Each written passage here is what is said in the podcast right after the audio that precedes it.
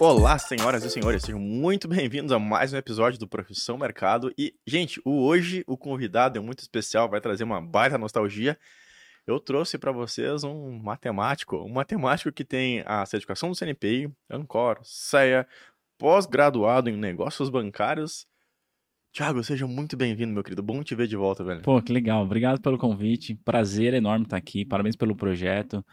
É, eu tô acompanhando né, o Profissão Mercado é, à distância, né? Assistindo, etc e tal. E o projeto tá incrível e para mim é uma alegria estar aqui. Obrigado pelo convite, irmão. Cara, a alegria é minha, até porque, veja bem, eu acho que a gente passa uma mensagem muito importante com a tua presença aqui, de mostrar que o mercado é para todo mundo, o mercado é ético, né, tem um fair play no mercado, ah, então isso é, é, muito bonito ah. de a gente passar. Só que, cara, eu acho que tu tem uma história bem diferente da maioria, ah. né? Porque, poxa, do mercado financeiro virou um educador, virou de certa forma o meu concorrente. Ah mas tu começou a vida estudando matemática. É isso aí, cara. É meio louco isso, né? Tu sempre quis ser professor. Por que matemática? Cara... Todas as faculdades legais que tinha lá, matemática. Eu vou te falar. É uma, uma paixão mesmo, né? É, é, eu vou te falar uma coisa. Eu, eu sou uma pessoa um pouco desprovida de vaidades. O que, que eu quero dizer com isso? É, eu não tenho nenhum problema em, em compartilhar é, as ideias erradas que eu já tive e que eu tenho ainda e os erros que eu cometo. eu sei de umas legais aí. Eu não tenho nenhum problema. E por que, que eu tô falando isso? Porque quando eu escolhi a faculdade de matemática, eu sempre gostei de matemática, sempre fui bem, é, com exatas e tudo mais. Mas olha só, eu escolhi pelos motivos errados. Eu lembro até hoje. Eu, jovem ali para escolher a faculdade, disse pro, pro um tio, muito querido meu. Falei, tio, eu vou fazer faculdade de matemática por quê? Porque eu quero dar aula. Ah, que legal. É, por quê? Ah, porque tem férias duas vezes por ano. então, a minha motivação era ter férias em janeiro e em julho, né? Claro que depois as coisas é, se inverteram e quando eu estava no segundo ano da faculdade, eu comecei a dar monitoria para o primeiro ano. Por quê? Porque eu venho de uma condição social não, não muito favorecida, por assim dizer, né? Meus pais é, não tiveram. Eu sou a primeira geração de pessoas formadas na família e meus pais não tinham condições de pagar minha faculdade. Então eu precisava trabalhar para pagar minha faculdade. E aí a faculdade lançou lá um programa de monitoria no segundo ano. Então quem desse aula de monitoria aos sábados para a turma do primeiro ano, teria um desconto, que eu não me recordo agora, se era 10 ou 20% na mensalidade. Eu falei, meu, eu preciso desse Fechou. desconto aí. Aí eu fui e eu peguei gosto pela coisa. Então, é, eu queria muito dar aula. A partir do momento que eu passei a da, da monitoria, eu me sentia muito bem dando aula. Só que quando eu fui fazer o estágio da faculdade, que precisava ter lá o estágio supervisionado, que também não foi uma coisa que eu fiz, olha, de ficar em sala de aula, não. É, eu fui, conversei com uma diretora de uma escola, fui lá uma, uma duas vezes e tal, e eu já senti que aquilo não era para mim. É, dado é, a estrutura do ensino público no Brasil, que é bastante desafiador. O professor que está em sala de aula hoje com o ensino público, ele é um grande herói e mal remunerado, essa é a verdade eu senti que aquilo não era para mim. E aí é, eu comecei na minha sala. Olha que inter... olha que curioso. Na minha sala tinha um rapaz que ele, eu não sei se foi você, alguém me falou sobre isso e, e tem uma história muito parecida. Na minha, na, minha sala tinha um rapaz que ele era um pouco mais mais sênior, né, por assim dizer, porque na época eu tinha 18, 19 anos, não, não lembro exato. E ele chegava todo dia de terno, bonitão, e eu descobri que na época ele trabalhava na bolsa de valores. E eu achava, achava aquilo muito legal. Aí depois tinha uma outra menina que trabalhava no banco extinto Sudameris. E eu falei, cara, acho que eu posso tentar trabalhar em banco. Aí me formei e não consegui nenhum emprego no banco. E aí eu resolvi fazer uma pós-graduação de administração e negócios bancários para tentar ir trabalhar no banco. Foi quando eu entrei no Itaú. E aí hoje é, eu consigo, é, graças a muito trabalho, graças a Deus, graças às circunstâncias da vida também, eu consigo unir duas paixões, que é o mercado financeiro, que é uma parada que eu gosto e, e sempre gostei, com educação. E tu tira duas férias por ano? Cara, eu não tiro nenhuma, assim, mas para ser honesto, eu fiquei muito tempo sem tirar férias. Agora eu consigo tirar umas, uma férias, um, um período de férias, mas, mas melhor do que eu tiraria se fosse professor tirando duas férias por ano, sabe? É, eu acho que o empreendedor, ele tem muitos períodos, né? Não, empreender não é uma, uma linha reta. A gente sobe e desce, é. sobe e desce, ah. sobe e desce. Momentos de, de altos e baixas. E como eu te conheço faz tempo, é. tem uma história lá de que tu empreendeu, se tu puder Entendi. contar pra galera, daquela febre que todo mundo passou um não, tempo. Não, cara, eu sempre, quando eu vou contar isso, eu falo o seguinte. É, a história é mais ou menos a seguinte. Eu fui demitido do Itaú é, em 2011 e a partir do momento que eu fui demitido, eu não sabia o que eu queria fazer da vida. Eu só sabia o que eu não queria. O que eu não queria era que alguém pudesse, num futuro próximo, me demitir por outra circunstância. Ou seja, eu não queria entregar o futuro da minha carreira para uma outra pessoa. E aí eu fiquei em 2011, fui empreender, é, tentei dar consultoria, abri até um lava rápido ecológico. Mas aí quando foi ali para 2014, depois de ter feito algum empreendimento online e tudo mais, eu falo que eu tive uma ideia, Kleber, que ninguém teve. é uma ideia super original, assim, que até hoje eu fico pensando como só eu consegui ter aquela ideia. Eu abri uma paleteria mexicana, sabe? eu entrei naquela febre e falei, não, é agora. E olha que, que legal, eu, eu sou de São Paulo, é, e na época eu falei, poxa, peraí, São Paulo já tem muita paleteria, então eu não vou abrir em São Paulo, eu vou para o litoral de São Paulo. Eu fui para uma cidade do litoral aqui de São Paulo, que é a cidade de Ubatuba. E lá eu abri uma paleteria mexicana. Genial. Quando eu cheguei na cidade não tinha nenhuma, mas sei lá, um mês depois tinha sete num raio de um quilômetro. Tipo farmácias, todas na mesma quadra. Ainda. Exato. Mas aí, cara, é curioso, porque no primeiro ano, que no primeiro verão, que ainda estava na febre, nossa, Kleber, eu lembro até hoje, eu vendi horrores aquele mês, assim. Vendi muito, muito por uma lógica desse tamanho. Eu falei, ponto, acertei, agora eu fiquei Tô rico. rico. Pois é, mas só que durou só um mês, assim, e não é exagero, porque já no segundo mês já começou a cair as vendas, e aí quando veio o inverno, numa cidade de veraneio, piorou, então definitivamente a gente quebrou. A gente ficou por mais um ano, fez ali algumas, alguns ajustes, mas definitivamente a gente quebrou mesmo, não, não tinha o que fazer. E foi graças a eu ter quebrado que nasceu a T2. Depois a gente pode falar mais sobre isso, mas é isso. Então, é, como eu falei no começo, né? Eu sou uma pessoa um pouco desprovida de vaidade, eu não tenho nenhum problema de compartilhar os meus erros e as minhas motivações. Mas a T2 nasceu porque a gente quebrou no outro empreendimento. Eu não, foi, eu não sou aquele empreendedor que um dia acordou e falou: Nossa, eu vou salvar o mundo, eu vou montar a minha. Não, não, eu sou o empreendedor que falou: Cara, ferrou. Se eu não fizer alguma coisa, eu não sei o que pode acontecer com o sustento da minha família. Então, essa coisa talvez seja eu vender um curso de CPA 10. E virou até 10. É, nossas histórias são muito parecidas, porque eu também não, não, não vou salvar o mundo, entendeu? Uhum. A, a, Top surgiu lá atrás como uma fonte de, de renda extra mesmo, né? Eu conto pra galera que o YouTube da Top surgiu lá em 2010, 2011. Uhum. Era basicamente o Kleber estudando para CPA 20 e coloquei alguns vídeos no YouTube. Poxa, era horrível. Eu, eu bocejava, não, não aparecia, ah. não nada. Ah. Que era para mim os vídeos. Ah. E aí foi tomando uma relevância e foi virando uma renda extra. A gente foi parceiros por muito tempo. Exato. Até que a gente optou por tomar uh, caminhos separados. Mas eu anotei aqui que tu, porra, tu não posso, queria. Posso, ser... posso, posso te cortar? Por favor. E deixar registrado uma coisa pública aqui? Cara, é, como você falou, a gente optou por tomar caminhos separados e eu acho que tá tudo bem. Mas, cara, a T2 só é o que é pela parceria que a gente teve no passado. E a Top também só é o que é Exato. pela parceria que a gente teve no Exato. passado. Exato. Então, assim, é, eu sou muito grato pelo tempo que a gente tava mais, mais perto e tal. E eu tô muito orgulhoso da história que você tá construindo. Parabéns por isso. Cara, obrigado. E obrigado pelo tempo que a gente teve junto, cara. E vamos fazer mais coisas juntos. Com certeza. Gente, eu acho que nós dois só chegamos onde a gente tá hoje justamente porque a gente foi parceiros por um bom tempo. Exato. exato. Ajudou na nossa construção ah. mútua, né? Mas voltando ali, cara, tu disse que tu não queria ser uh, demitido de volta, né? É. E foi alguma frustração no banco especificamente? Foi a forma da saída? Ou foi mais aquele negócio de, poxa, eu não quero que alguém decida o meu futuro por mim? Eu acho que foi um misto de tudo, tudo isso. Assim, a minha saída no banco não foi traumática, tá? Eu é tão curioso que o meu chefe chegou na agência, porque na época eu não trabalhava em agência, eu, eu cuidava ali de um, de um certo grupo de agências, então não tinha agência fixa. E meu chefe chegou perto da hora do almoço, assim, para me demitir, eu falei, ah, beleza, tal, mas eu posso ficar até o final do dia só para eu passar as coisas que eu tenho pra passar? E trabalhei o resto do dia demitido, assim, tipo, normal. Aí chegou no final do dia, assim, fui me despedir do pessoal, pessoal Como assim, cara? Você tava trabalhando? Eu falei, é, cara, é isso aí. Então, assim, não, não foi uma parada traumática, no sentido de, ai meu Deus. Não, foi uma coisa boa, tenho boa relação com, com o pessoal que, que tá lá até hoje, enfim, as pessoas que estavam eh, lá na agência, a gente se fala até hoje, enfim. Tanto é que, cara, eu sigo sendo cliente do Itaú, eu sigo sendo acionista do Itaú e feliz da vida, entendeu?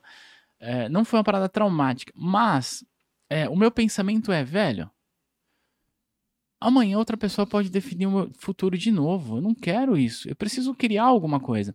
E, e eu sempre falo isso, porque aí é, é, legal a gente falar, porque a gente prepara a galera para trabalhar no mercado financeiro. E aí, diante disso que eu tô falando, alguém pode dizer, pô, Thiago, então não faz sentido eu trabalhar no banco, porque alguém pode definir o meu futuro. Eu falo, não. É o seguinte, o que torna você indemitível não é você ser um empreendedor como nós somos. Uhum. Claro, ser um empreendedor também é. Mas o que torna você indemitível é a sua qualificação. Quanto mais qualificado você é, maior é o seu poder de escolha e menos escolhido você é. Então, por isso que eu sempre bato na tecla de, cara, você está estudando para CPA 10? Cara, que lindo, parabéns. Passou? Vai para 20. Passou? Vai para... Não para. Porque aí ninguém vai poder definir o seu futuro. E na minha, na minha percepção era isso. Eu não queria que alguém pudesse definir o meu futuro. Esse é o, o grande o grande mote aí que fez com que eu chegasse até aqui. Tia, que idade você tinha quando você saiu lá do Itaú? Cara, eu saí em 2011. É, portanto, esse ano completa 11 anos. E esse ano eu completo 40. Portanto, 29. Novo. Novo. É. É, por que, que eu fiz essa pergunta? Ah, você tinha 29 anos e você teve, não sei se de caso pensado, se sem querer, mas eu até notei aqui, cara, você tentou manter as relações o mais importante possível, né? Sim. E eu, eu acho que essa mensagem que a gente quer passar aqui, que a relação é muito importante. Sim. Talvez a galera jovem que tá entrando no banco, poxa, o banco é uma instituição muito grande, tem pessoas que são legais, tem pessoas que não são legais, tanto no Itaú, no Bradesco, Santander, Banco do Brasil, é. qualquer outra instituição financeira, nas corretoras também. Eu gravei com a Gabi Mosman aqui, acho que faz um, uns 15 dias, e a Gabi é lá de Porto, né? É da uhum. região metropolitana de Porto.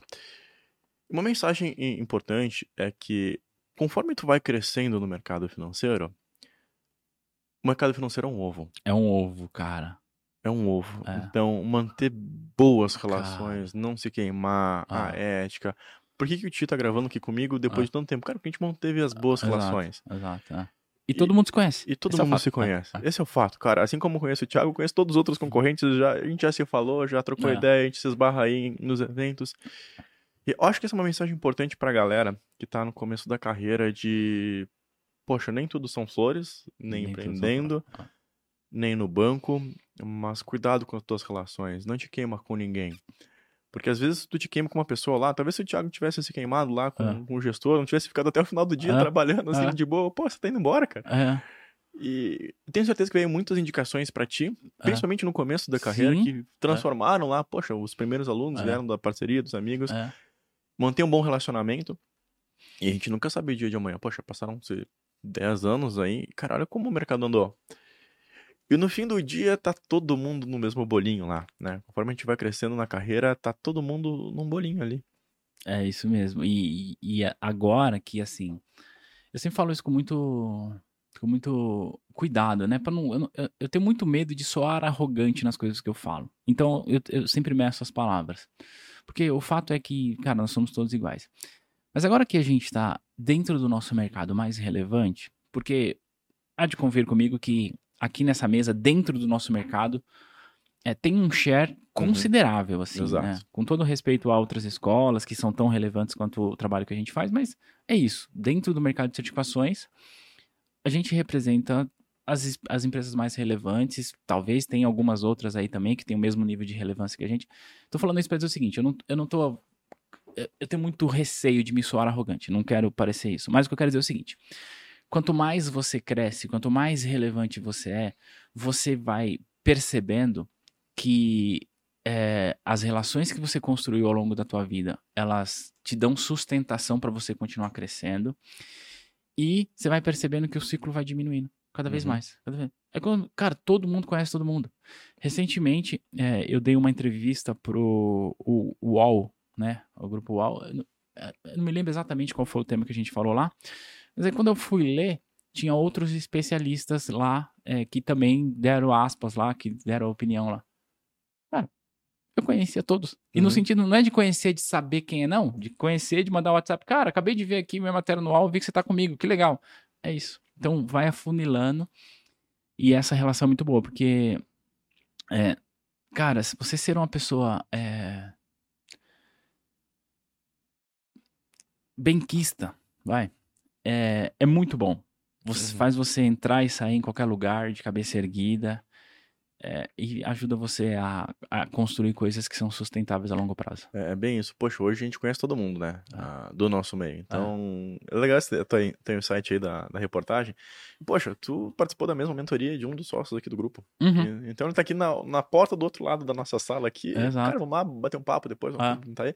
E a gente se fala pelo WhatsApp. Então, É vai afunilando tanto. É. E se tu acaba queimando uma relação hoje, não sabendo que as pessoas vão chegar daqui a 10, 15, 20, 30 É anos. isso mesmo. Daqui a pouco pode ser teu sócio lá na frente, pode ser É. teu parceiro de negócios, pode ser. Então a, a relação é, é muito importante. Mas voltando lá, cara, como que surgiu a T2? Porque, poxa, tu tava lá nas paletas. É. Como, como é que tu fazia sorvete e certificações? Era, era E diversificação de negócios. a verdade é que era isso, eu fazia sorvete e certificação. Deixa eu contar essa história. Ó, eu tava em- no banco, no banco ainda. Em 2009, o Itaú tinha uma financeira chamada FIC, que era a Financeira Itaú CBD. A FIC, ela vendia private label da rede Pão de Açúcar, do GPA. Para quem não tá, para quem tá assistindo ou ouvindo a gente, private label é um cartão de loja, Uhum. sabe quando você vai lá e fala: "Ah, o cartão da CIA", então, tinha um cartão do Extra. Cartão do Pão de Açúcar, cartão do Barateiro na época. Eu acho que ainda tem no Pão de Açúcar, né?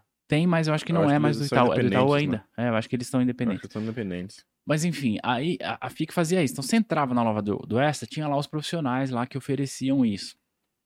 E o que, que tudo isso tem a ver com a história? A história é a seguinte. Em 2009, é, eu era gerente... é, o cargo era gerente sênior, pessoa jurídica e tal, que era equivalente a... Só para situar a galera. Era equivalente a um gerente de agência, mas que cuidava só de PJ. Eu recebo na agência para trabalhar na minha equipe é, um rapaz, que- mesmo nome que eu, o nome dele é Thiago, que veio da FIC. Legal, ele passou no processo, tal, Thiago, comecei a treinar ele. Aí veio a notícia de que o Itaú fecharia a financeira. E o Thiago, meu xará, falou assim: Thiago, é o seguinte, o Itaú vai fechar a financeira, da onde eu vim, e os meus amigos estão lá ainda. Só que o Itaú disse que quem da financeira tiver a CPA 10, o Itaú pode abs- absorver para as pessoas virem trabalhar no banco, seja no varejo, seja na PJ, etc e tal. E os meus amigos precisam tirar a CPA 10. Você dá aula para eles? Falei, Não. Hum, Cara, eu sou gerente PJ aqui, eu tenho que cuidar da minha carteira, tenho que cuidar dos meus gerentes e tal.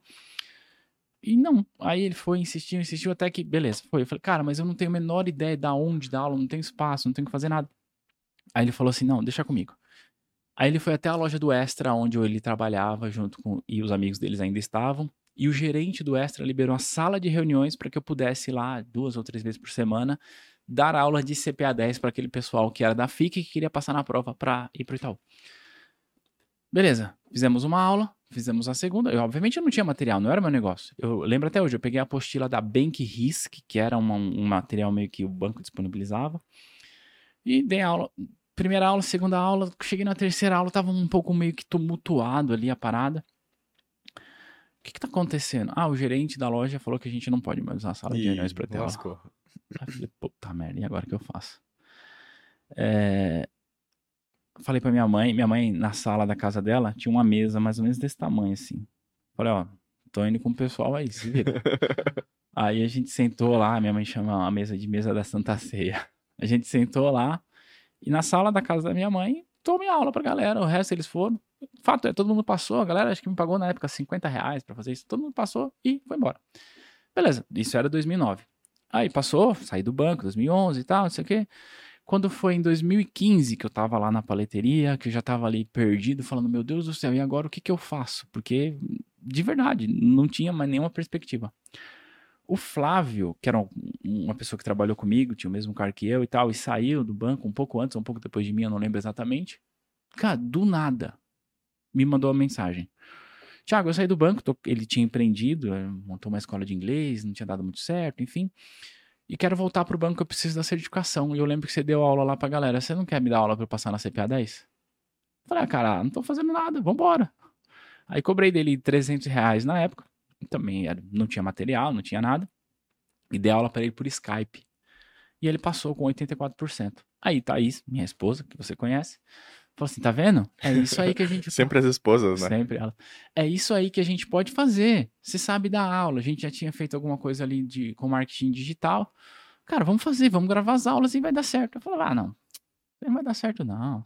não. É, Homem é fogo, né? Ah, Porque lá em 2011, a Patrícia me disse a mesma coisa, né? Enquanto eu tava bocejando nas aulas, lá, ela disse, ah, te esforça um pouquinho. ah, Vai lá, faz isso aí. ah. Né? Então, imagina se a gente tivesse... Eu, particularmente, se eu tivesse ouvido a Patrícia lá atrás, e Tatá, um beijo pra ti. Ah, ah. Mas os homens têm que ouvir mais as mulheres, eu acho. Tem, eu brinco que eu, eu, eu não acreditava em mim. E aí eu acho que é, a Mas gente. Eu, de- eu, eu, eu, me perdoo e eu te perdoo, É. porque pensa o seguinte, era um mercado muito novo. é, Primeiro que as certificações surgiram lá em 2002, é, 2003, né? Então, É. muito pouca gente tinha certificação naquela exato. época.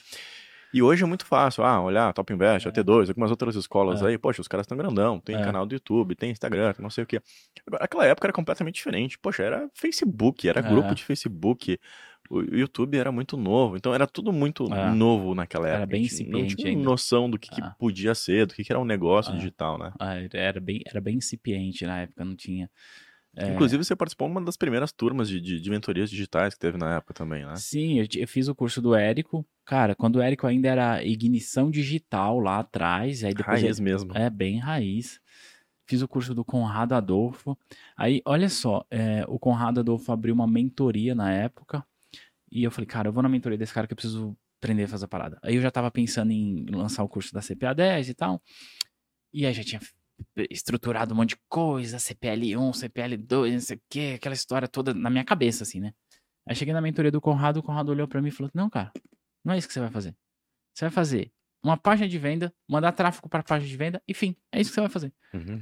Falei, tá bom, vou fazer. E olha só, ah, tá- voltando pra história, a Thaís falou assim: é isso que a gente pode fazer, né? Porque, putz, você sabe dar aula e tal. E eu falava, não, é isso que a gente tá falando. É, eu brinco que eu comecei a fazer o que eu faço pra provar que ela tava errada. tipo, vou fazer, Mas não vai dar certo. mas não vai dar certo. Mas sabe o que é isso, Kleber? É, e hoje, com um pouco mais de maturidade, a gente pode falar para isso. É, a gente tem a sorte, e aí eu coloco você no bolo, de ter ao nosso lado pessoas que acreditavam mais em nós do que nós É mesmos. verdade. né? É verdade. E isso é, é fundamental. Então, para você que está no- nos assistindo, nos ouvindo, se eu pudesse dar uma dica, é procure estar rodeado de pessoas que acreditam em você.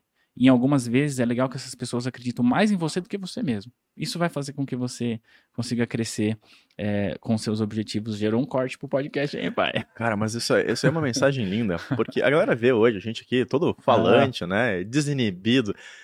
Vai ver lá atrás. Nossa senhora. Nossa senhora. Vai ver lá. Ah, mas aí entra naquilo, né? Se você não tiver vergonha dos teus primeiros trabalhos, Tá errado. tá, você demorou demais pra fazer. É, hoje eu- é isso aí, eu falo com muita tranquilidade e tal, mas lá atrás era horrível, horrível. Mas, enfim, funcionou. Não, mas você já era bem, bem desenvolto. Nossa, os meus primeiros vídeos, pelo amor de Deus, cara. Tanto que eu, eu não queria aparecer, Você né? não aparecia no canal, eu, queria lembro aparecer. disso. Eu lembro, eu lembro quando eu, quando eu criei o canal, você já estava produzindo conteúdo. E, inclusive, quando a gente trabalhou junto, é, você tinha muita resistência de você dar aula. Uhum. É, Quer dizer, não é tão antiga essa Não, resistência, né? Não, foi É. uma evolução, cara. Aí, Kleber, olha só. A gente resolveu fazer, beleza? Aí, como a gente estava vindo do empreendimento quebrado, a gente tinha um objetivo. Era só eu, eu e ela trabalhando, gravava as aulas com o próprio celular. E aí você falou, ah, tava fazendo sorvete e aula? É. A paleteria a gente abria só na parte da tarde, então durante o dia gravava. E quando o movimento era mais fraco, ela ia pra lá e eu ficava em casa, eu editando, gravando, etc e tal.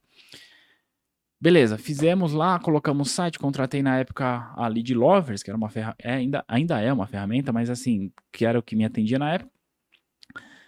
E a gente tinha um engraçado objetivo. que é outro cara que tá no nosso ciclo, né? A gente tem o WhatsApp do, do dono da Lead Todos, Exato. conversa, troca mais. Exato, exato. O Diegão, é, tudo bem que faz tempo que eu não falo com ele, Carmona. mas, é, o Diego Carmona. bem de, de, de Curitibano. É, é uma pessoa que faz, faz pouco tempo que eu. Aliás, faz bastante tempo que eu não converso com ele, mas converso com ele, tem WhatsApp, enfim, é isso que a gente tá falando, que vai se fechando.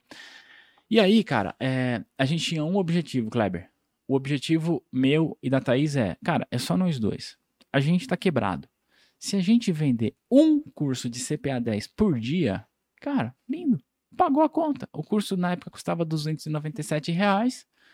Bom, vamos arredondar para 300. 300 vezes 30, 9 mil reais, pagou um imposto, uma despesa com tráfego, tá, Tamo sobrar, rico. vai sobrar 5, 6 mil reais por mês. Tô rico, velho. Pra quem tá quebrado, porra, tô rico. Esse era o nosso objetivo. E aí, o resto é história. Aí agora, é, enfim, o- a empresa cresceu bastante, tem bastante aluno, gente tem bastante funcionário, então o resto é história. Então, eu- por isso que eu, eu começo falando, né? Eu, eu sou um pouco desprovido de vaidade porque eu não tenho um orgulho de, ah, não, cara, eu comecei isso tropeçando, sabe? É, tipo, ah, é isso. E graças a Deus deu certo. Então foi assim que nasceu a T2. É, é legal porque a galera vê, nossa, olha o tamanho dessas escolas aí, Ah. mas eles não, não. Aquele negócio de, ah, deu rápido, tão certo, só que tem 10 anos de trabalho atrás que Exato. ninguém viu. É. né? E, e aí tem uma coisa que eu falo, que serve pra pra você também. O pessoal olha pro nosso, pro nosso trabalho, ah, vou comprar o curso da, da Top Invest, do T2 e tal. Velho, o cara ele não tá comprando o curso. Uhum.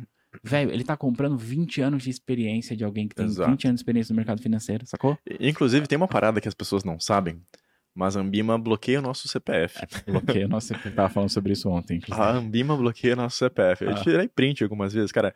Por que, que ela bloqueia nosso CPF? De tantas provas que a gente já fez. Né? Tava É- falando sobre isso ontem. Eu brinco com a galera. Ah, às vezes é, eles perguntam quais certificações vocês têm, cara. Às vezes a gente não tem uma certificação por um motivo. É, Pra poder fazer a prova, Ah, gente.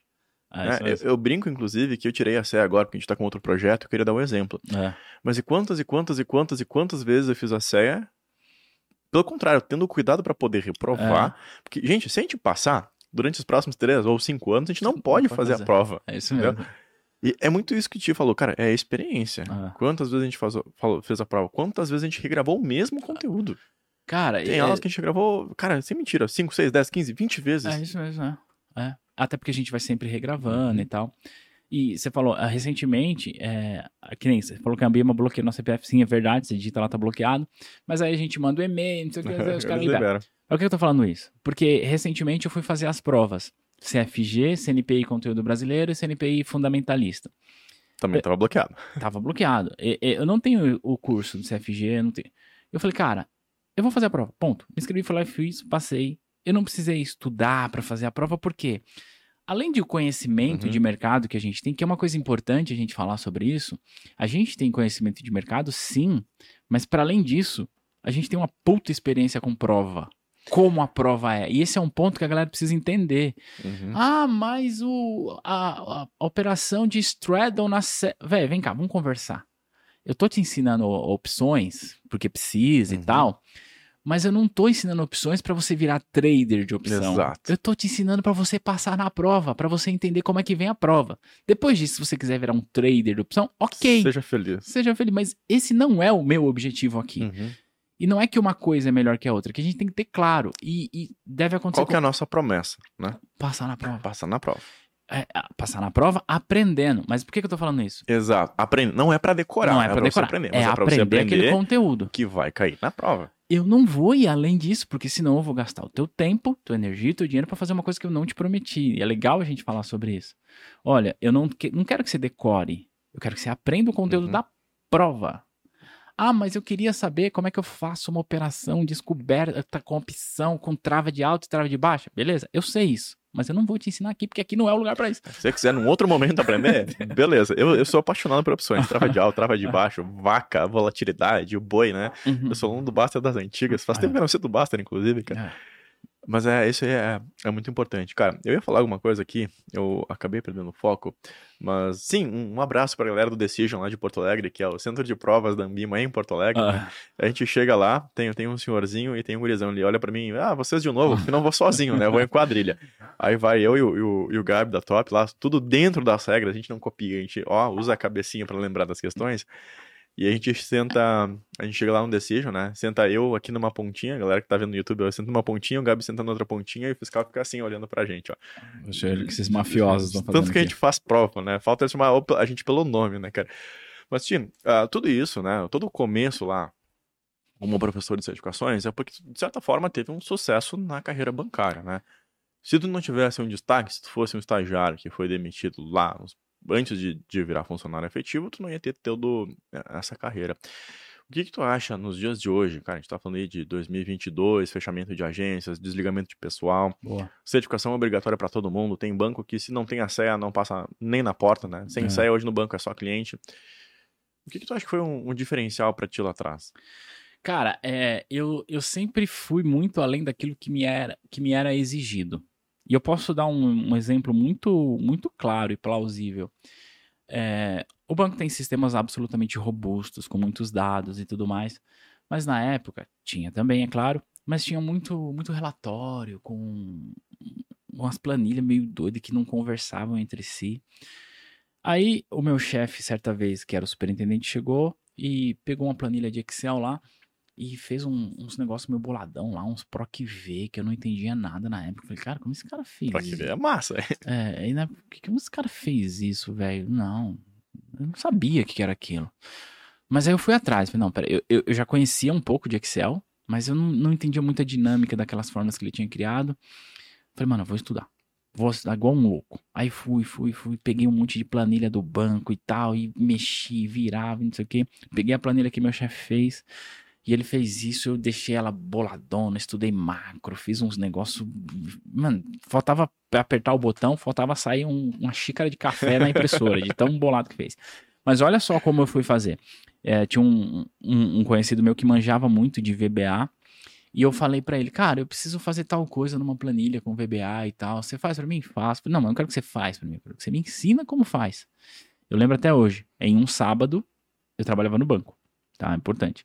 Em um sábado, eu fui pra casa desse meu amigo, paguei 150 reais pra ele, do meu bolso, pra que ele me ensinasse os princípios lá de VBA, fizesse e eu assistisse. Então eu fiquei assistindo vidrado ali. E aí depois daquilo eu passava horas e horas e horas e horas testando, fazendo fórmula e tal, até que eu consegui. Por quê? O que que eu percebi? Que os gerentes, eu, eu conhecia pouco de Excel na época. Pouco. Eu, conhe- quando o meu chefe trouxe essa ideia.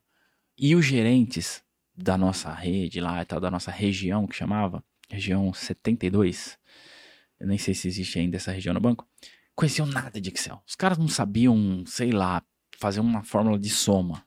Então eu conhecia pouco, já era acima do- da galera.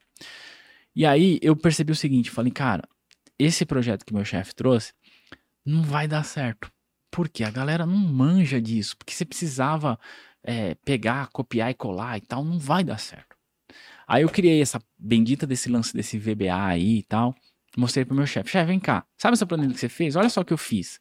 Ó, a gente abre ela. Quando a gente abre ela, automaticamente carrega um VBA X, não sei das quantas, que vai buscar. E tá aqui. Quando a pessoa quiser vender seguro, por exemplo, ela vai apertar esse botão na planilha e aí a planilha vai filtrar as condições XPTO e vai falar, ó, clientes potenciais para seguro. Boladão, hein? Não, ficou muito foda. assim. Quem precisa de CRMs tem um Excel com VBA. Exato. É, obviamente eh, não tinha essa parada. O banco tinha um sistema robusto, mas não tinha isso. O meu chefe falou, pô, bom isso, hein? Você faz o seguinte, você vai implementar em todas as agências da nossa região e treinar o gerente para usar isso.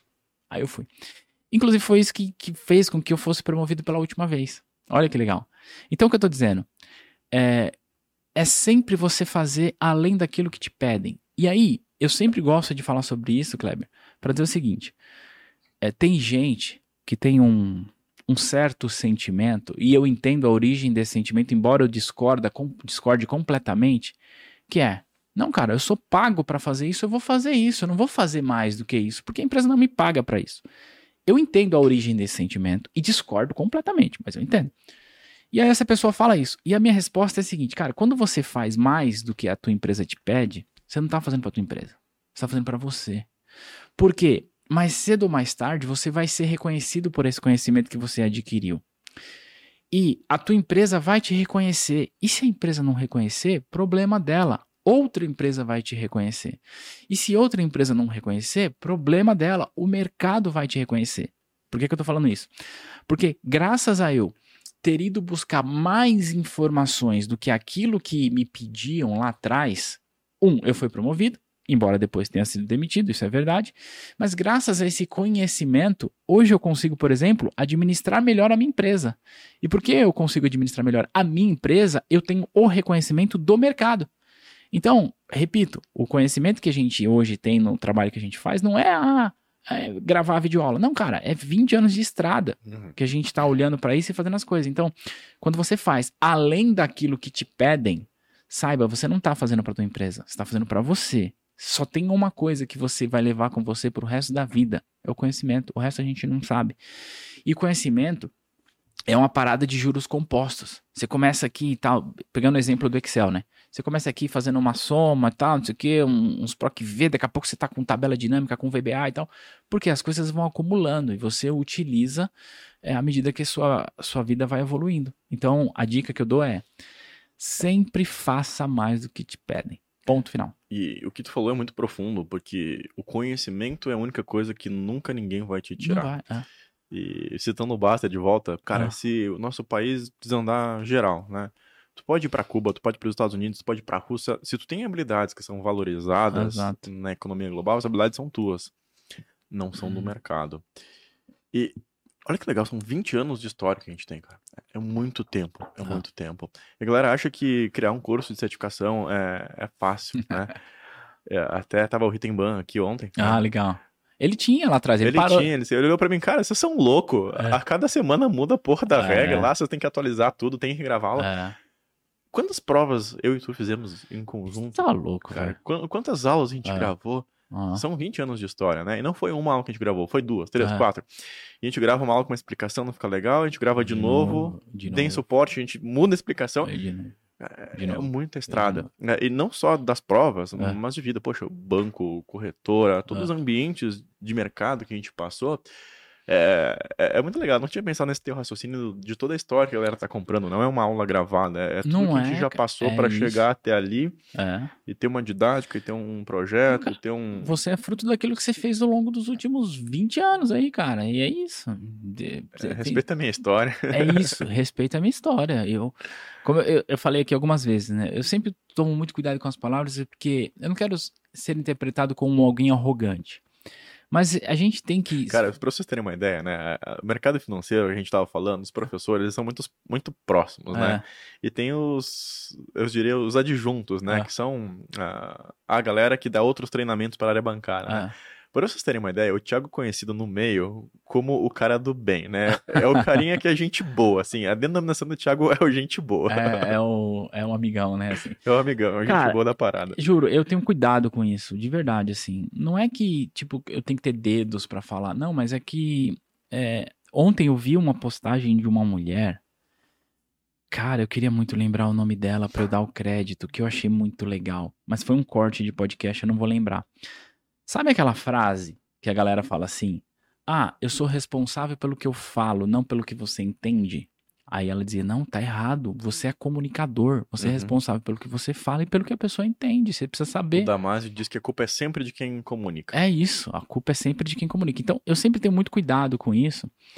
Não é porque eu quero ser o, o boa praça. Não, cara, porque a gente precisa entender, principalmente agora, né, que, que quando a gente tá falando sobre a relevância, velho, a gente não sabe aonde a nossa voz vai chegar.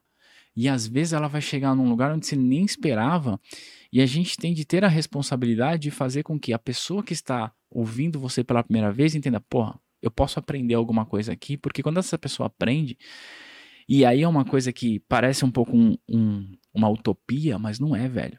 Você já pensou naquela pessoinha que tá, vamos pegar aqui, ó, que nasceu em Boa Vista, tá? Uma cidade que é, obviamente tem muito menos oportunidade do que uma grande capital. E não é nenhum demérito, é só uma constatação do fato.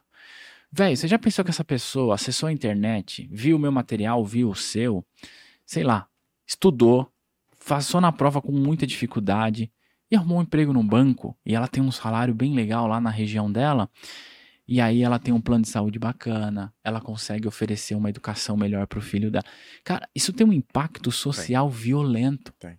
Então a gente tem responsabilidade na hora de comunicar mesmo, sabe? Tem, tem muita responsabilidade. E hoje o podcast das citações, o Damásio também diz que a transformação, a- o dinheiro que a gente ganha no mundo é proporcional à transformação que a gente Ah. gera na vida das pessoas.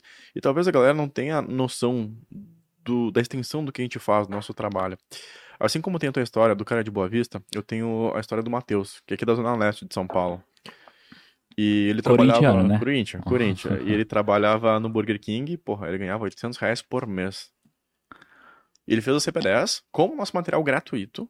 Ah, ele entrou no Itaú. O cara ganha 1.400 de vale-refeição. De vale-refeição. É. Plano de saúde, PLR, plano odontológico, ah. todos os benefícios. Poxa, a vida dele foi transformada e sem ele me dá um real, cara. Ah, então, a mensagem que a gente passa é muito, muito, muito importante. Ah. E como que a gente tá falando bastante de bancão, né? Eu ah. brinquei aqui, respeita a minha história. Ah. Eu acho que muitas vezes a galera olha pro bancão, né? Principalmente no lado dos investimentos e. Não, porque bancão isso, bancão aquilo, só quer cobrar taxa, só quer não sei o que.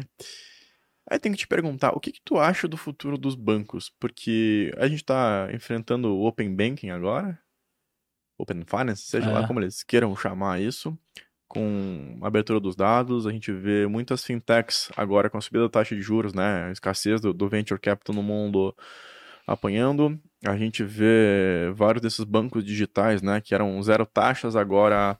Tem que repensar, né, pai? É, tem, tendo que repensar. Poxa, você recebe um pix desses bancos aí e vem ah. três notificações querendo te vender seguro, é. investimento, vendendo um monte de coisa. Então eles estão mais agressivos em vendas no é. aplicativo deles do que o bancão tradicional.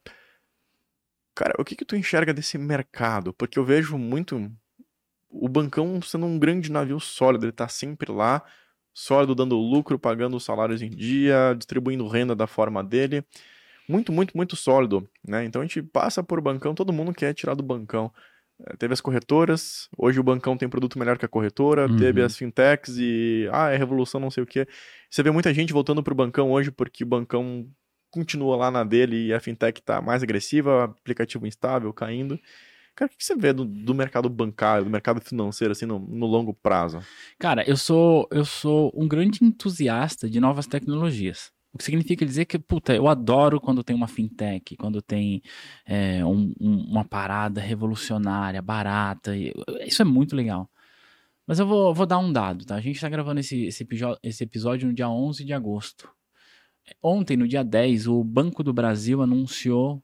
É, Opa, seu, gostei. anunciou o seu lucro do último trimestre. O lucro que o Banco do Brasil trouxe no último trimestre, nos últimos 90 dias. E o dividendo, hein? O dividendo veio bom também. o lucro que ele teve nos últimos 90 dias é maior do que o valuation do Banco Inter. Então, esse dado já é suficiente para a gente dizer o seguinte: o Banco Inter é legal, vai abrir capital na Nasdaq, vai crescer, tem mercado para crescer. Mas, velho, não dá pra gente achar que as fintechs vão incomodar os grandes bancos, porque não vão. Esse é o fato. E, e mais, né? É, ontem também. Deixa, deixa eu te cortar aqui, só porque você falou do Banco Inter. É. Eu não acompanho mais os dados, né? Hum. Ah, mas a galera às vezes não tem dimensão do tamanho do mercado financeiro. Antigamente, não sei hoje, tá? as lojas Renner, uhum. olha bem, as lojas Renner tinham uhum. mais cartões de créditos emitidos do que o Banco Inter. Pois é. Olha o tamanho do negócio. Ah, as lojas Renner, ah, que é varejo, não é. Tem é. o braço financeiro, mas Sim. não é o foco dele. Exato. Né? Então, olha o tamanho. O a discrepância. A discrepância é. das coisas, né? É, a, o próprio exemplo a gente pode citar nominalmente aqui o Nubank. Cara, eu adoro o Nubank, eu sou cliente do Nubank. Eu acho que o trabalho que a Cris, junto com o colombiano que eu esqueci o nome fizeram é fantástico, não tem nenhum demérito. Não dá para você dizer que o Nubank é maior que o Itaú, né? Pai? Não dá. Não dá, com o todo respeito. Com todo respeito, sabe? Eu, como eu falei, não tô desmerecendo. Não, pelo contrário. É só a realidade. Eu gosto, eu quero mais é que cresça. Mas não dá. Mas enfim. Por que, que eu tô falando isso? Porque, cara, as fintechs elas vieram para ficar, ponto final. Mas eu acho eu tenho uma, uma leitura disso, que elas não vão ficar sozinhas por muito tempo. O que eu quero dizer com isso? Que mais cedo ou mais tarde elas vão acabar virando operação de grandes bancos. Porque uhum. isso atrai, atrai cliente. Por quê? Cara, ganha o jogo quem tem grana para jogar o jogo. E como você falou, agora com elevação de taxa de juros no mundo, tá secando a fonte das fintechs. Uhum. E agora eu não sei como que elas vão sobreviver. Então eu penso isso. Por quê? é, elas, as fintechs têm um, um, ativo muito valioso, que é o cliente, uhum. né? Mas, é, quando a gente fala de cliente com grana, ontem eu estava é, fazendo o nosso pré-prova de CFP lá com alguns alunos, e eu tenho um aluno chamado Lucas, que ele é de Manaus, e ele trabalha no private do Bradesco. Uhum. Adoro. E a gente conversando. Um beijo pra Letícia, minha gerente private Bradesco. Legal. E a gente conversando lá com a galera e tal. E a conclusão é a seguinte, velho. O dinheiro, dinheiro de verdade, Uhum. não tá numa fintech. Não tá. Não tá. Ponto. E eu vou além, né? Ah, os bancos brasileiros são muito sólidos. Demais, demais. Bancos brasileiros são muito sólidos. Então, tem lá o índice de Basileia, tem os bancos brasileiros são muito mais sólidos. E para que o banco possa emprestar dinheiro, que é assim que um banco ganha dinheiro, o banco vende dinheiro emprestando dinheiro, ele precisa ter dinheiro. Ponto. E a gente começa a entrar aonde está o dinheiro de fato. Os bancos tradicionais, eles têm as pessoas jurídicas, né? Fintech, né? Esses bancos novos até tem pessoa jurídica, mas é MEI, É. tem sócio, esse tipo de coisa. Bem, São bem empresas que geram um né? pouco dinheiro. É. Se você tem um CNPJ com vários funcionários, você é obrigado a ter a conta num bancão, então Ah. você tem bastante dinheiro.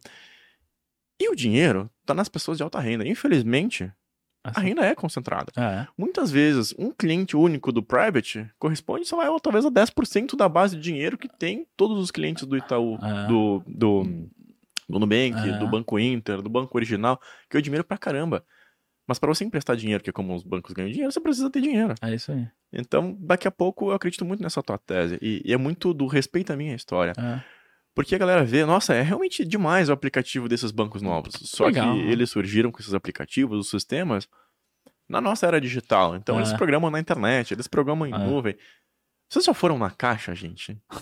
A caixa tem sistema em DOS, é umas telas pretas. É. Para abrir a conta tem um sistema, para dar crédito é outro sistema. Então tem um legado É. também tecnológico que não é simplesmente do dia para noite você Vou apertar um um botão, negócio, vou criar né? um software novo, integrar Uma tudo. base de dados violentíssima. Não é tão Exato, simples Não quanto é tão simples assim. É.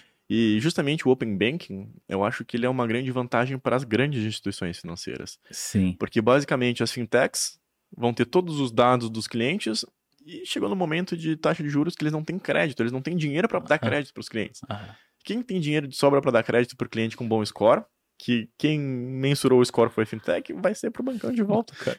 É, e- Então- e, e a gente que tá no mercado, a gente sabe, né? Cara, não existe amor de graça. É, o, o Itaú emite um CDB pagando 100% do Uhum. CDI, beleza. Aí você vai numa outra empresa que precisa captar dinheiro, ela emite a 130, 140. Cara, por que que tem essa diferença?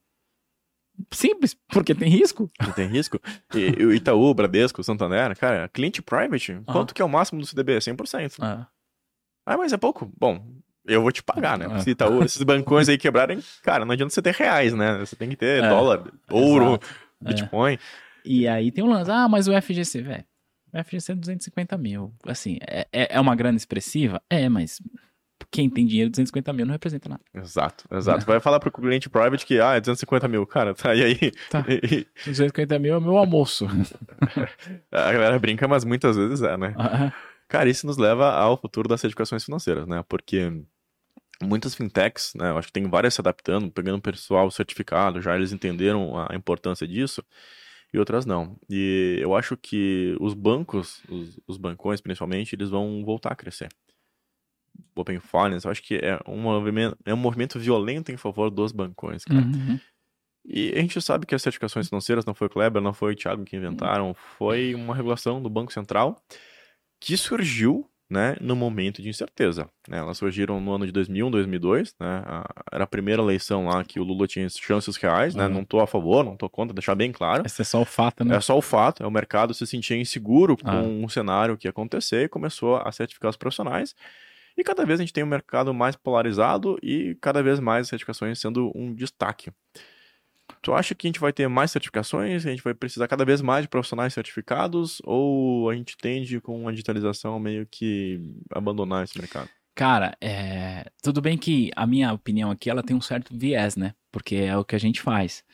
Mas eu vejo como o mercado de certificação, e aí eu espero que nenhum potencial concorrente ouça o que a gente vai falar aqui, mas eu vejo como o mercado de certificação crescendo, assim, assustadoramente, e eu tenho uma tese para isso. Eu explico. É, quando você faz uma graduação, que é importante, obviamente, ninguém está desmerecendo isso, é extremamente importante, e você que está nos ouvindo precisa pensar com carinho em, em ter a sua graduação, caso você não tenha ainda, etc e tal, não, não queira buscar atalhos. Quando a gente fala de uma pós-graduação, que também é importante, o mestrado, ou seja, a academia, né, formal, ela tem o seu devido valor. Entretanto, Kleber, quando você, é, ah, eu vou estudar, sei lá, administração ou economia, velho, você fica quatro anos, quatro anos, pagando mensalidade, e nesses quatro anos, quando você vai trabalhar, se você for trabalhar na área que você escolheu, Tudo mudou.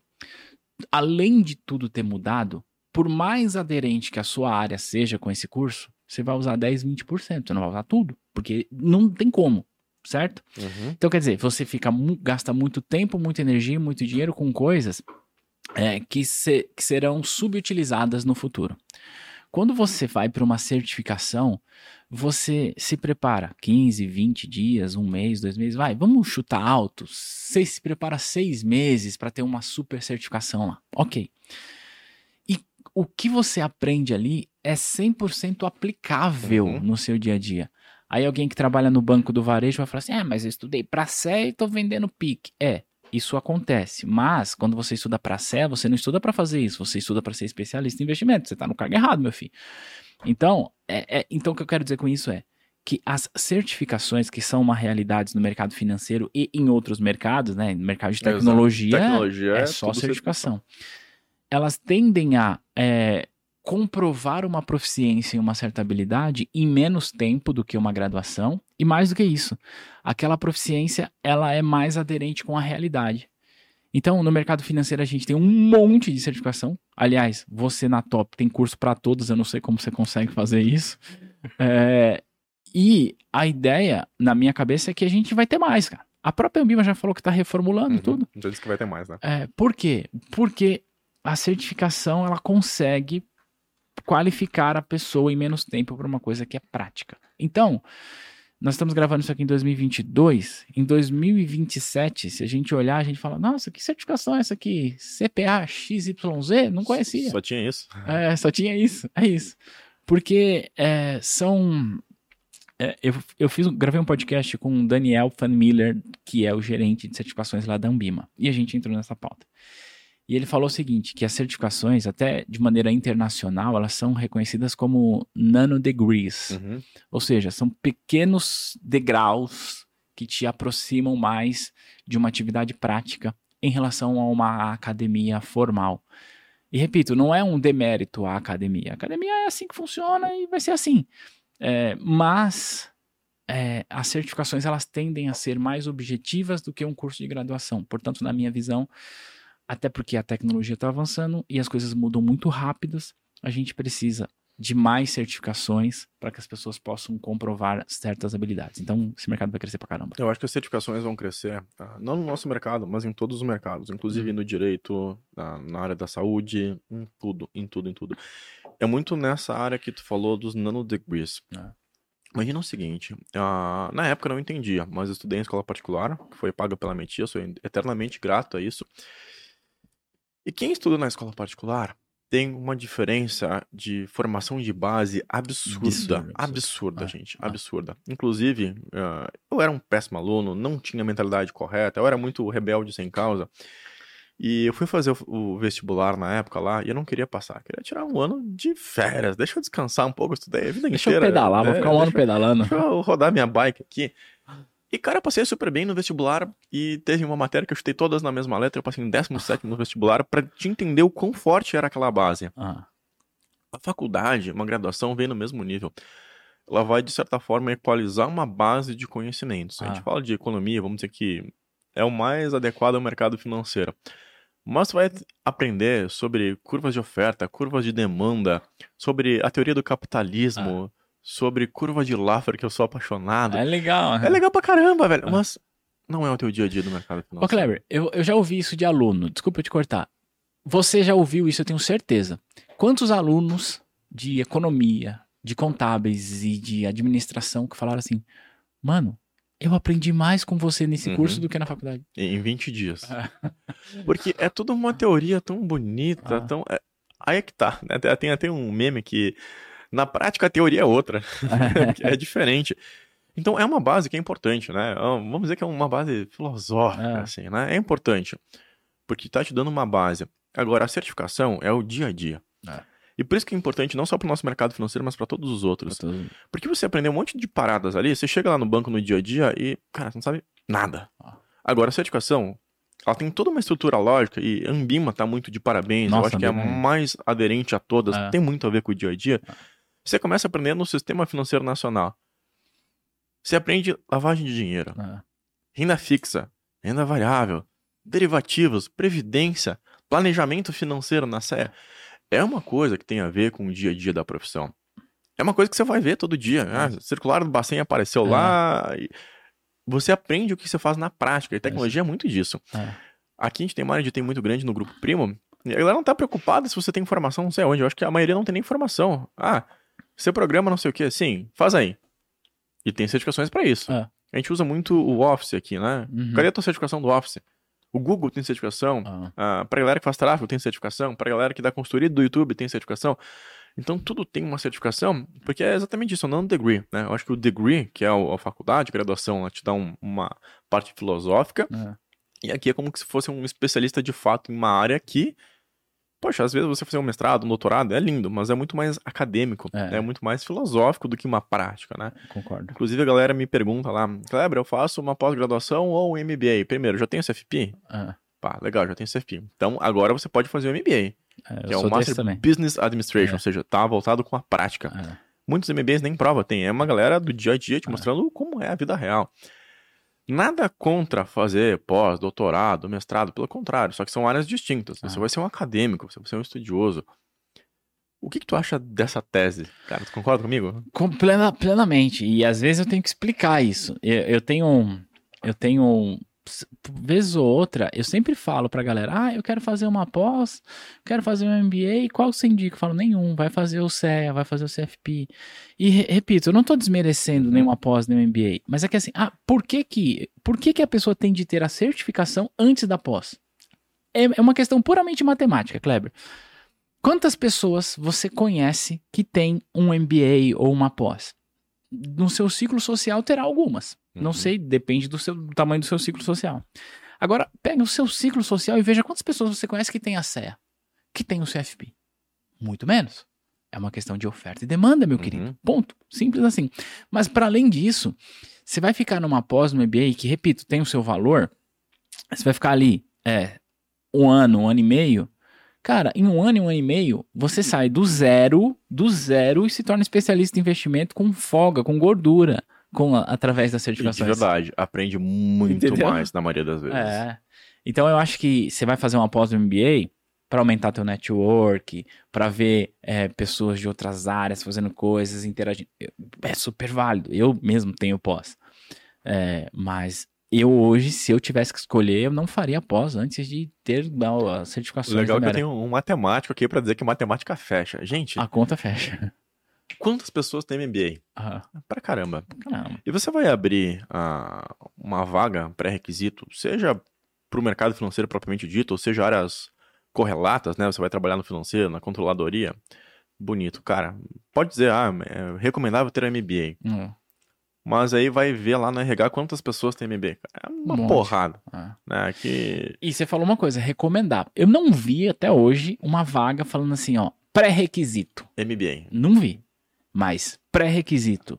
CE, CE, CFP. Cara, um quantas tem? Entendeu? É, é. Aqui mesmo a gente tem vaga aberta pra CE, CFP, CNPI, pra todo mundo, cara. É, Agora, MBA, beleza, diferencial, parabéns, você é estudioso, Ah. mas não é um pré-requisito. Não é. Não vai mudar o jogo. é isso aí. Cara, uma última pergunta. Para quem quer começar no mercado financeiro, Certo. É, que conselho tu daria pra essa pessoa? primeiro é aquilo que eu falei, né? Sempre fazer mais do que te pedem. Mas é, é- e aí tem uma parada que eu não sei se você concorda comigo. Tem um monte de gente que fala assim: ai, eu tô começando agora. Você acha que eu devo começar pela CPA 10 ou pela CPA 20? A pergunta é, criatura, você sabe o que que é a taxa Selic? Não. Então vai estudar CPA 10. Ah, mas vai fazer CPA 10, depois a gente conversa. E eu explico. É verdade que a CPA 10 não é a certificação mais relevante. A gente sabe disso. Existem outras. Entretanto, ela serve para você. Um, ela já te habilita para os primeiros cargos, mas o mais importante, ela te dá uma base para você evoluir. A gente falou de opções aqui. Velho, tenta explicar opções para alguém que não sabe nada de mercado financeiro. Essa pessoa ela não vai dormir quando ela É, saber que ela pode vender uma opção de compra ou comprar uma opção de venda. Ela não vai dormir. Entendeu? É porque é complexo. E aí a gente entra num, numa síndrome que existe muito no mercado e no nosso também, embora a gente bata na tecla para que tenha menos, das pessoas que falam assim, cara, eu quero passar na prova, eu não quero aprender o conteúdo. Uhum. Não, não, me fala qual é a questão que vai cair na prova. E a gente vê isso principalmente da galera mais antiga no banco. Né? É, é. Ah, O banco tá dizendo, ó, ou tu passa na céu ou pé na bunda. É. E a galera só quer passar. Só quer passar. Não quer aprender. Só quer passar. É, e é, eu, eu já fiz isso algumas vezes e faço, e eu não quero também mais uma vez parecer que eu estou é, desmerecendo a trajetória daquela pessoa, mas eu já precisei ah, conversar com colegas, com amigos que estão no banco há 10, 15 anos, que estão renovando a sua CPA 10. Eu já precisei conversar com as pessoas para ajudá-las a renovar a CPA 10.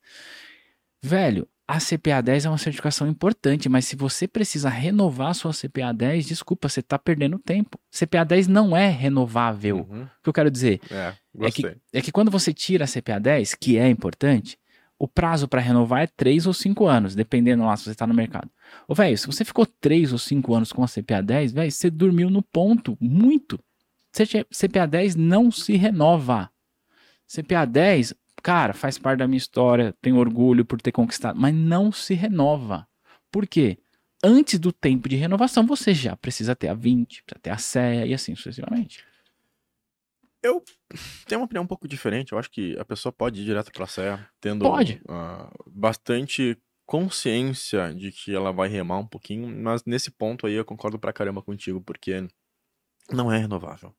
Não? A CE é renovável, CE né? é. Porque não tem um, É. Mas a CP20 também não é Não, renovável. não é. É. Porque a diferença da CP10 para a CP20 é relativamente pequena. É. Então não são certificações renováveis. Aham. Tu faz lá, tu entrou no banco, tu não entrou no banco, azar. É. Tu tem que dar um próximo passo na carreira. Porque o universo tá crescendo, né? É. Tem uma frase em inglês que é or getting feeder, or getting feather. Tipo, ou tu tá emagrecendo ou tu tá engordando. Porque se tu ficar parado, né? A gente mora num país subdesenvolvido. A inflação tá comendo. Exato. Então tu já ficou pra trás, tu tá, Exato. tá parado. Exato. E a co- mesma coisa acontece no mercado financeiro. E bem, eh, retratando o início de carreira, como que tu começaria hoje, né? Pensa, o Thiago tá com 19, 20 anos, quero trabalhar no mercado financeiro. Tu seria um assessor de investimentos, tu iria para um banco, para uma cooperativa, consultoria de investimentos? Cara, eu não tenho a menor dúvida que eu arrumaria um emprego em um banco ou em uma cooperativa. Eu não tenho a menor dúvida. E eu vou explicar. Cara, CLT é- a melhor coisa do mundo. E eu vou te explicar por isso. Eu, eu não quero CLT pra mim hoje, tá? Mas por quê? Porque quando você trabalha como CLT, você tem uma oportunidade incrível de receber dinheiro Pra aprender. Pra aprender. Cacete. É esse que é o jogo. Você não tá recebendo pra trabalhar, você tá recebendo pra aprender. Aí depois que você aprendeu, pegou casca, tomou pancada, ouviu não de cliente, bateu a meta, não bateu a meta, o chefe foi lá e arrebentou com você. Depois que você passou por essas frustrações e realizações, você tem casca pra ir fazer outra coisa. Você tem casca pra ser um assessor, pra ser um consultor, pra montar o teu negócio, pra montar uma escola de certificação. Não, certificação já tem bastante, não Tem não. bastante. É, já. Mas Deixa enfim, assim. você tem casca pra fazer. Então, eu não tenho a menor dúvida que se eu tivesse começando a minha carreira hoje, eu começaria arrumando um emprego em uma cooperativa ou em um banco. É, não, não com a ideia de que, ah, eu tenho prazo de validade aqui, não. Mas, cara, eu estou aqui recebendo e recebendo bem pra eu aprender. Velho, não dá pra você achar que, ah, não, porque eu estudei não sei aonde, não sei o quê, Não. eu conheço. Não, não, não, não. É que você falou. Na teoria, a prática é outra. Hum, Então, exato. eu começaria assim. Eu assim. concordo, galera. Às vezes, cara, eu quero ser assessor. Poxa, é o teu sonho mesmo? Ah. Vai, mas eu começaria também como um CLT, porque a gente é pago pra aprender. Inclusive, poxa, como é que você vai ser autônomo se você não sabe gerenciar o teu tempo? Se Exato. você não sabe fazer uma ligação? Ah, Porque o escritório muitas vezes vai te largar lá, ó. Tá aqui, tem uma lista de code call, te vira, filho. ah, No banco, pelo menos você tem o colega pra perguntar. é Né? isso mesmo. E num escritório de assessor de investimentos, o teu colega ali do lado é teu concorrente. Ah, ah, E, porra, o banco a gente aprende pra caramba, pra caramba. E mesmo se você for empreender, mais cedo ou mais tarde você vai ser chefe de alguém. é isso aí. Como é que você vai ser chefe de alguém se você nunca passou pela experiência de ter sido chefiado? Exato. De de alguém te dar ordem, de te dar direcionamento, de te dar feedback. É muito importante dar feedback. Eu hoje aprendo muito a ser chefe. Meu sócio, eu aprendo pra caramba com ele, porque Uhum. ele é um baita no líder.